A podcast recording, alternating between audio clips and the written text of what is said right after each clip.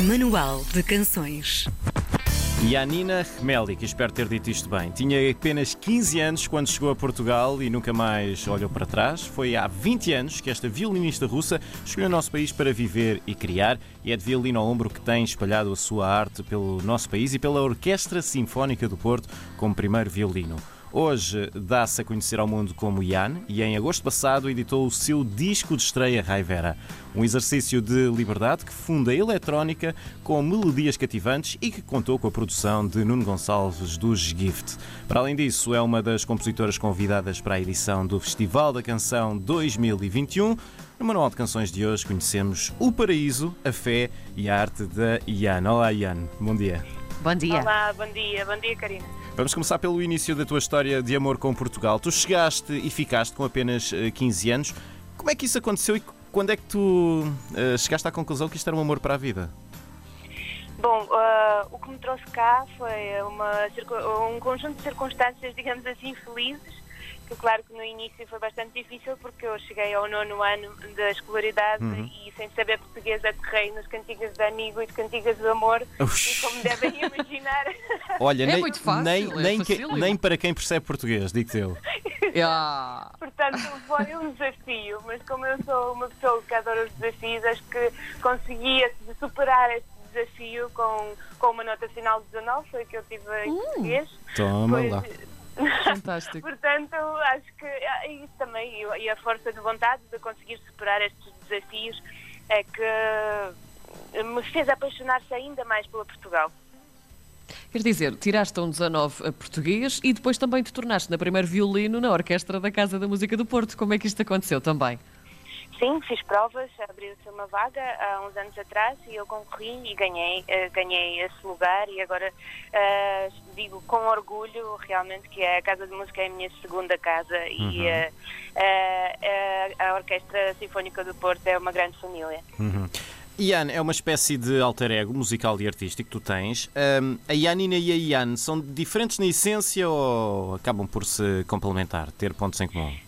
Não, Ian e a Nina são a mesma pessoa uhum. e complementam-se uma à outra. Uh, com a única diferença é que a Ian até bem pouco tempo não tinha voz e não, não dizia aquilo que realmente trazia desde a infância até os dias de hoje. Uh, mas complementam-se e a IAN não existiria sem, sem uh, orquestra, sem uh, música contemporânea que executa e sem as vivências todas que uhum. obteve durante a sua vida, tanto na Rússia e em Portugal. Uhum. E, e, quando, é que, quando é que tu e a Nina decidiste que essa tua um, personagem mais ampla, a Ian, tinha de vir cá para fora, tinha de ser conhecida pelo mundo? Eu acho que é, foi, digamos, se calhar maturidade. Foi, cheguei naturalmente até isso. Cheguei uh, a perceber-me que me falta para uh, completar. Aliás, digo assim, uh, o violino é que me traz, trouxe felicidade. Uhum. sempre me trouxe felicidade na vida o meu violino. Uh, e acho que cheguei a perceber que me faltava mais uma lacuna para preencher essa expressão, expressão como compositora, expressão uh, literária também, uh, as letras, escrever, dizer aquilo que eu aprendi, aquilo que eu obtive pessoalmente e profissionalmente ao longo da minha vida. E agora sim, com Ian, esse puzzle está completo, acho. Há uma, há uma frase tua muito engraçada, mais do que uma frase até, mas que diz: Eu gosto de fazer o que eu quero e não me digam o contrário, porque eu vou fazer o que eu quiser. Adoro isto, porque também, também vibro muito com este é tipo de situações. É bater o pé. E isto, isto realmente diz muito sobre a tua forma de, de ver a vida, a música e também a forma como trabalhas. Tu tens conseguido manter sempre esta independência? Sim, porque a partir do momento quando eu faço, quando chego a esse, a esse momento de decidir, de decisão, eu tenho que ter mesmo a certeza. Ter, para mim, não que, que os outros me digam. Os outros até podem dizer, olha, não gostei. Mas para mim eu tenho que ter uma certeza absoluta que eu, aquilo que eu estou a fazer, para mim faz sentido e é certo. Portanto, não vale a pena dizerem-me o contrário, porque a, a partir do momento que eu, na minha cabeça, decido que, que isto é certo durante, durante os meus parâmetros de tudo, não é? De, de sabedoria, de, eu, eu vou fazer. Hum. O nome que tu escolheste para, para o teu disco, para o álbum de estreia, tem um significado muito especial. O disco chama-se Raivera. Explica-nos um pouco uh, o, o que é que isto significa, como é que chegaste ao nome. Raivera é um neologismo. Uhum. Portanto, é um composto por duas palavras russas. Rai significa paraíso e Vera significa fé. Raivera é um conjunto de nove canções e todas elas diferentes, mas ligadas entre si pela linguagem e estilística musical muito parecida. Uhum. Mas podem encontrar o Again, eh, com uma voz belíssima e a carga emocional do, da voz do Pedro Oliveira, do Sétima Legião. Uhum. Podem encontrar o Freiheit com, com, em alemão, né? uma, uma canção em alemão, mas a língua, neste caso, é usada como textura sonora e não como o ritmo principal. Podem encontrar outras canções mais atrevidas, outras mais naif, mais positivas e que acaba com Vera, que quer, quer dizer fé, que é uma palavra que eu prezo muito, Uhum. com, com uma melodia muito bonita no violino. E é a canção número 9. Tu, tu conseguiste seguir aquela independência de que falávamos há pouco neste álbum, ou seja, conseguiste também ter essa rota livre, eh, acima de tudo com a produção do Nuno Gonçalves, do- dos Gift? Completamente, sim. O Nuno, o Nuno ah, foi, foi muito bom. Foi uma dávida eu ter produção dele, porque ele já o deu mais que provado, né? que, é- que é uma pessoa que sabe imenso, ah, não música pop, e não só, e na produção em si, mas foi uma pessoa que não desvirtuou ah, nada o projeto, portanto, apenas acrescentou e preencheu lacunas que faltavam ah, por falta de sabedoria minha, claro, e, e aí aproveitei a sabedoria dele. Quem conhece o teu trabalho na- como violinista, na orquestra, e depois anda muito distraído e descobre que tens também este lado, este álbum eh, mais eletro, mais eh, eletropop, vamos dizer assim, um pouco diferente do, do, do outro caminho musical que tens feito.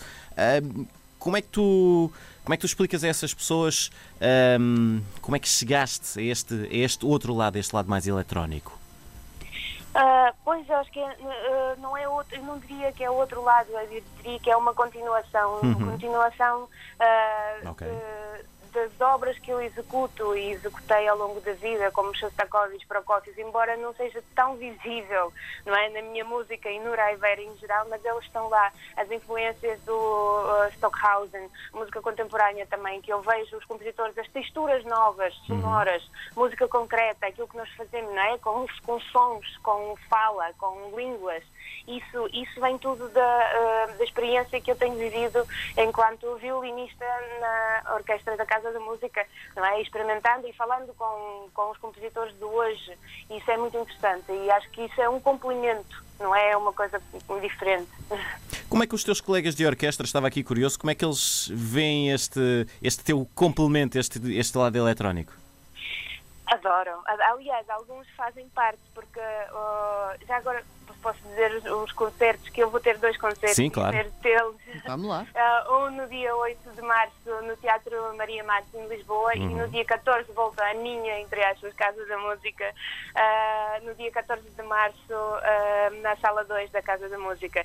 E lá o concerto tem um formato, tem vídeo, tem uma formato, um formato cênico muito forte, mas também tem falas, tem gravações, é como um- uma história que está a passar entre, ah, entre as canções. E essa história é narrada por- pelas vozes dos meus colegas de orquestra, em várias línguas. Entretanto, vamos falar de algo que também estás a dominar por completo, porque tu recebeste um convite para compor uma música para o Festival da Canção deste ano. Como é que Acho que perdemos. surgiu- Ah, já- Karina Jorge? Karina, Karina, Karina? Perdemos a Karina? Perdemos a Karina, momentaneamente. Olá. Ah, já está. já Já me ouvem? Karina estava a perguntar como é, que, como é que tinha chegado o teu convite Olá. para o Festival da Canção. O Festival Justamente, Canção o convite, o convite para o Festival da Canção. Agora sim, como é que surgiu? Surgiu, surgindo, eu recebi um convite do festival ah, pa- para incluir a festival de, can- de canção, de compor uma música e isto foi um momento muito emocionante para mim, porque eu vivo o festival de canção e já vivia, não é, em casa há muitos anos atrás, enquanto era pequenina, no outro país. Portanto, para mim tem uma carga emocional muito, muito grande. É um acontecimento ah, muito importante e eu estou super orgulhosa de fazer parte deste evento tão maravilhoso. Olha, e o que é que vais, o que é que vais trazer de diferente a esta competição? Vamos lá então saber. É já em fevereiro, a primeira semifinal, se não estamos em erro, certo? Sim, sim, no dia 20, sim. Vamos lá ver o que é que nos podes que é que contar sem, sem, sem, sem quebrar o contrato, Isso. não é? Exato, Só um bocadinho, não um posso falar bocadinho. muito, não posso falar muito. Ah, bom, Mas vai ser bom, ah, não é? Vais. Vai Ok. ser bom, vai ser, vou seguir a minha linha, claro. Sim. Vou fazer aquilo que eu sou, aquilo que eu sinto. Ah, a canção, para mim, estou orgulhosa muito de- do, do que fiz. Espero a tua mortinha por Muito bem.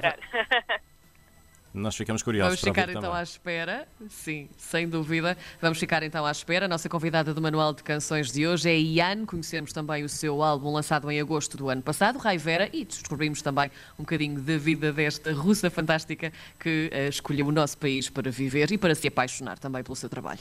Obrigado, Ian. Obrigada, Karina. Um beijinho, um abraço. Um beijinho.